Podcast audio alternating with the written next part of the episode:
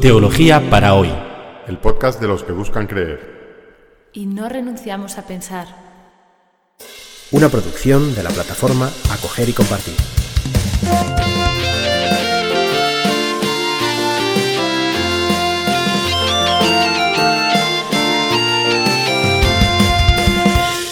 Bienvenidos al episodio 52 de Teología para hoy, en el que vamos a seguir hablando del budismo y el cristianismo. En los dos episodios anteriores hemos visto la vida de Buda, su biografía, básicamente ¿eh? a grandes líneas, comparándola en ciertos puntos con la biografía de Jesús, y, nos dirigimos al núcleo de, o sea, el episodio donde vamos a exponer la doctrina de Buda, la enseñanza de Buda, pero antes de, dar ese paso, es necesario hablar de la cosmovisión o, de la metafísica que, subyace detrás del budismo. Voy a explicarlo de una manera mucho más sencilla. Para entender a Buda es necesario entender la religión en la que él fue formado, que es el hinduismo. De manera semejante, para entender a Jesús necesitamos entender la religión en el que él fue educado, que es el judaísmo. ¿Mm? Eh, de hecho, Jesús, al menos sociológicamente hablando, era un judío, no, no era, Jesús no era cristiano, ¿eh? Jesús era judío, y para entender a Jesús necesitamos entender el judaísmo. Eh, esto, esto es tan así que, que los cristianos consideramos el Antiguo Testamento parte de nuestra Biblia.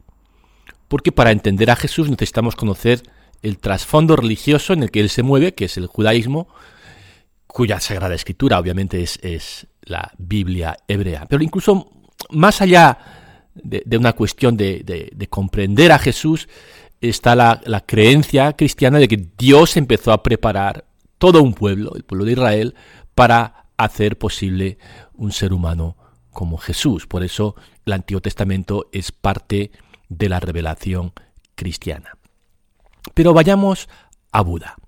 Buda es un hinduista. El hinduismo es una de las religiones más ricas culturalmente de, la Tierra, una religión antiquísima, una de las religiones que se suele llamar como religiones naturales, eh, en contraposición con las religiones positivas o religiones históricas que, han sido fundadas por, personajes eh, históricos, como el budismo o el cristianismo, eh, las religiones naturales pues hunden, son, son creencias y prácticas de pueblos cuyo origen pues se hunde en la noche de los tiempos. ¿no? El eh, hinduismo no se sabe cuándo empezó o, o, cuáles fueron sus, sus, fundadores. Es una creencia ancestral de los pueblos del subcontinente indio.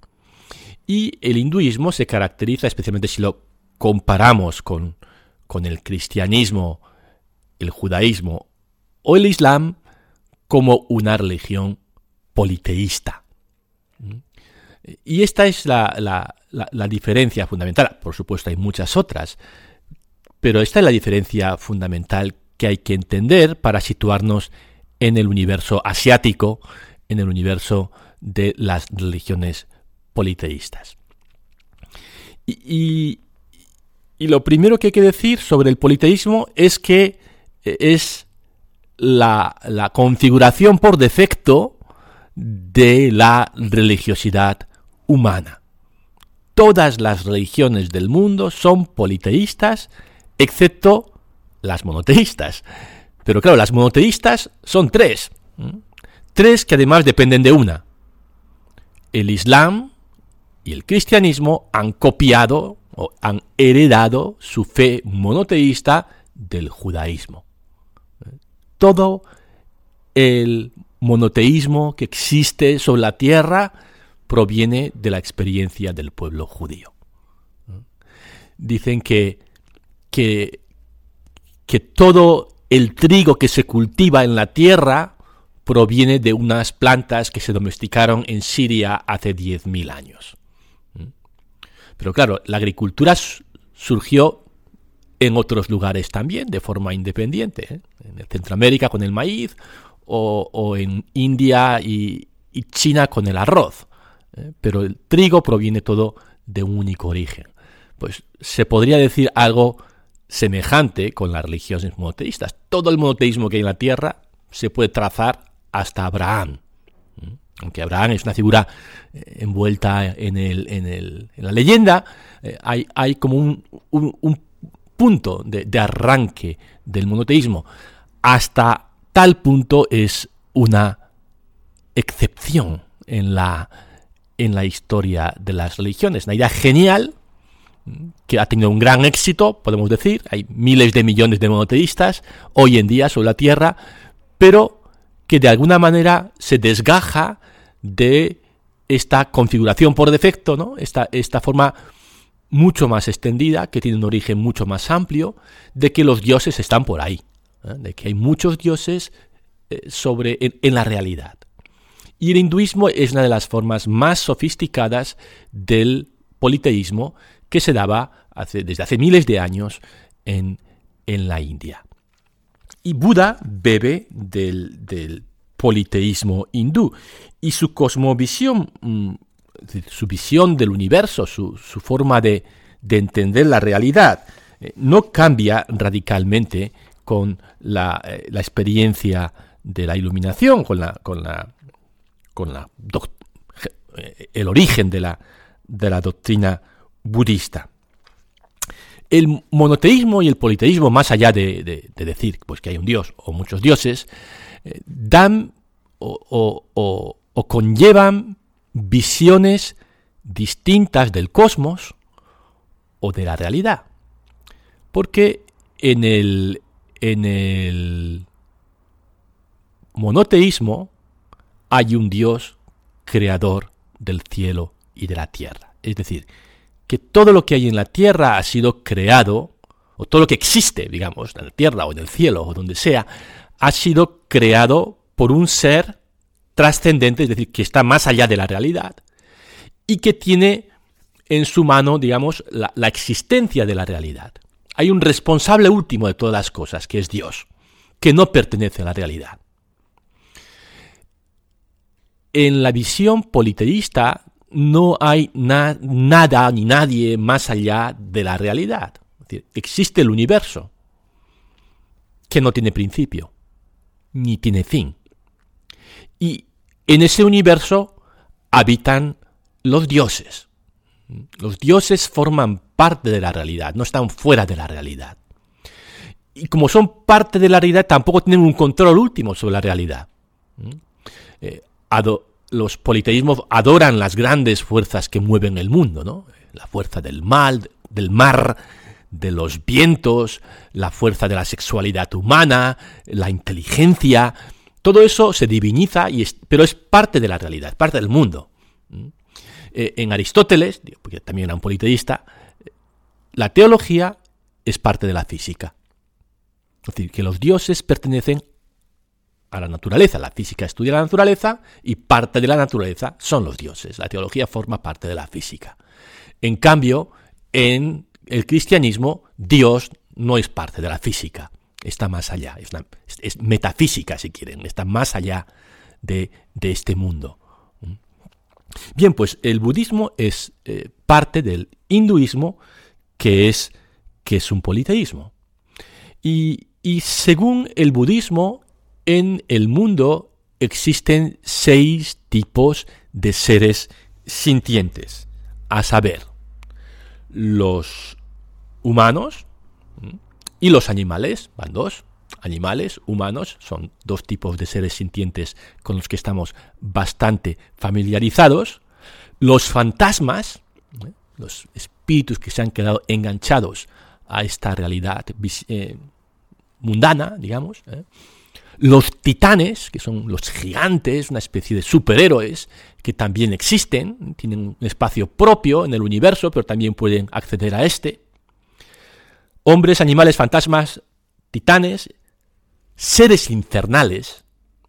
Los seres infernales están en los infiernos, que sí son también parte de la realidad, están por ahí, aunque excepcionalmente puedan emerger a, a esta tierra, y los dioses, los dioses, por supuesto, también tienen sus espacios propios en los cielos, aunque pueden también excepcionalmente acceder a nuestra parte del universo. Pero estos seis seres sintientes son todos parte de la realidad. No hay ningún ser que trascienda el universo como tal y por tanto están sometidos a las leyes de la naturaleza, una naturaleza extendida, pero siempre naturaleza. No son omnipotentes, no pueden hacer lo que quieran. ¿eh? son seres del universo. El budismo también cree que el universo es un gran ciclo, funciona por grandes ciclos de creación y de destrucción. El universo evoluciona, crece, eh, y los seres humanos también dentro de, este gran ciclo, pues nacemos y crecemos y nos reproducimos y nos morimos, ¿no? En un plazo de unas pocas décadas. Pues este proceso, o, las o, los animales igual, este proceso de crecer, madurar, morir, pues se extiende a todos los seres del universo y al universo como tal. Hay ciclos de expansión y de contracción en un, en un tiempo cósmico sin principio ni fin. Y, y en este sentido, pues eh, hasta los dioses son mortales. En el budismo los dioses también son mortales. Eh, los, los, dioses olímpicos de Grecia son inmortales, pero los dioses budistas, por, digamos, por coherencia con esta mentalidad cíclica, viven mucho, mucho tiempo y son muy, muy felices, pero también mueren y se reencarnan. Todos los seres sintientes nacen, crecen, mueren y se vuelven a reencarnar. Y están, pues, atrapados en este eterno eh, universo cíclico que tiene sus propias normas, que tiene sus propias leyes y que no tiene ningún ser personal, lo que los cristianos llamaríamos Dios con mayúscula, que se haga cargo de él. Es un universo huérfano, es un universo donde no hay nadie que esté a cargo. ¿Y cómo saben eso? Pues los budistas dicen por una observación de la realidad. ¿eh? La realidad tiene sus normas, tiene sus leyes, pero no parece que haya nadie que esté, que sea responsable ¿eh? de todo esto. Es un universo en el que hay personas, si quieren, pero que no hay ninguna persona que sea responsable de todo. Así que eh, la reencarnación es una, consecuencia lógica de, la ciclicidad del mundo, el mundo cíclico, y, y es una de las, de las de las creencias básicas del hinduismo que es asumido también por el budismo. Y, esta idea de la reencarnación nos lleva a, otra, a otro concepto fundamental del budismo, que es el concepto del karma, que seguro que lo han oído hablar alguna vez. El karma. ¿Qué es el karma?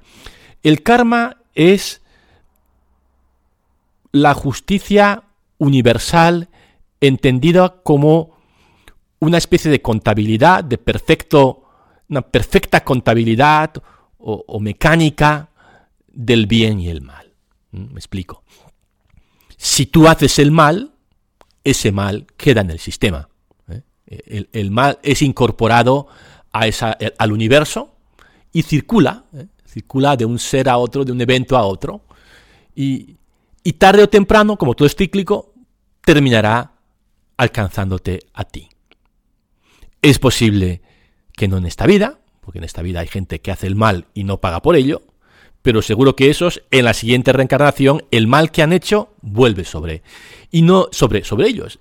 Y no es porque haya un Dios justiciero, no es porque haya un Dios que, que, castigue o que premie, sino que es el universo como funciona.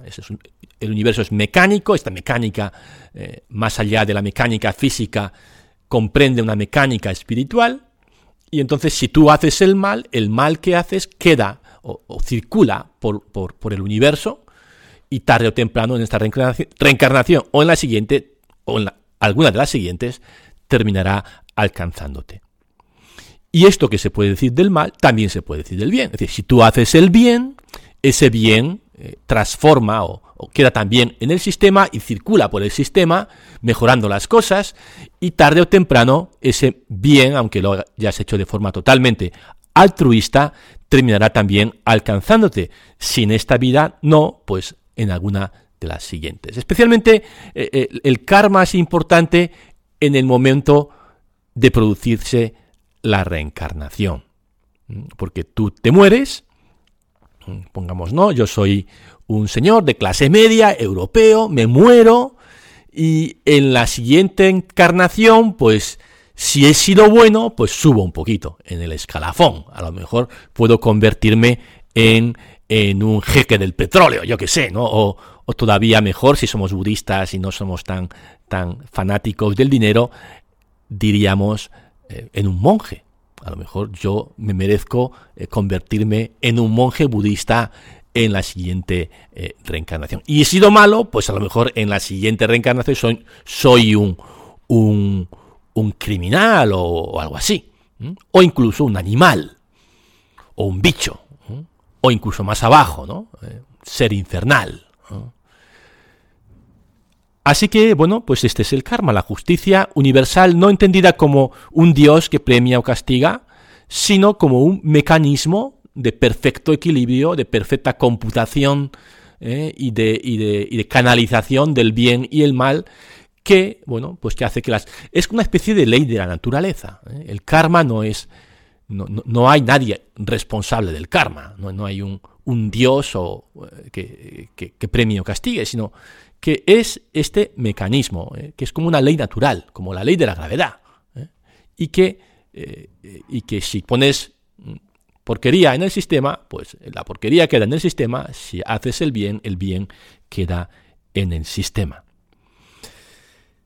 Esta visión de la, del karma y de la realidad cíclica, pues es muy distinta de la visión del universo como creación que está detrás de la Biblia, o que la Biblia eh, revela. Eh, según la Biblia, el universo tiene un principio, tiene un final y no son ciclos. Esto es lineal. Tiene un principio, un final, es un relato que, se desarrolla de una forma mucho más lineal. A veces tiene sus, eh, su, sus pequeños ciclos, como los ciclos de la naturaleza, pero, pero eh, eh, en el gran plan de Dios hay un inicio y hay un final y hay un juicio. Y no hay, no hay reencarnaciones. todo, todo se desarrolla de, de, como un relato, una, una, buena historia, ¿no? que tiene un principio y, y un fin. Y sobre todo, el bien y el mal no están dejados a, este karma impersonal, sino que en último término hay un Dios que puede hacer justicia, no solamente en el sentido kármico, de, que el mal está ahí y el bien está ahí, y, tarde o temprano eh, el, el, mal que haces te llega a ti y el bien que haces te llega a ti, sino que Dios, por ser el responsable último de la realidad, puede trucar las balanzas del karma. O si lo decimos en términos cristianos, Dios es misericordioso. En el sentido de que puede anular el mal, especialmente a través de la redención realizada por Jesús, y puede multiplicar el bien. Dios es amor, es decir, e, e, en, el último garante de todo lo que existe es un ser personal que ama y que está dispuesto a perdonar el mal, a destruir, el, a quitar el mal del mundo y a sustituirlo por amor. Eso no existe en el budismo. Eso es algo típico de la revelación judeo-cristiana y finalmente cristiana, eh, la revelación de, de un Dios, de un ser que lo ha creado todo y que al final dará culminación a lo que existe y sabemos que Dios es amor. Bien, ahora creo que estamos en mejores condiciones de, entrar a explicar eh, el budismo, pero eh, antes vamos a dedicar por lo menos otro capítulo eh, a, a, a seguir profundizando en esta idea del karma. Así que no se lo pierdan, nos vemos la próxima semana.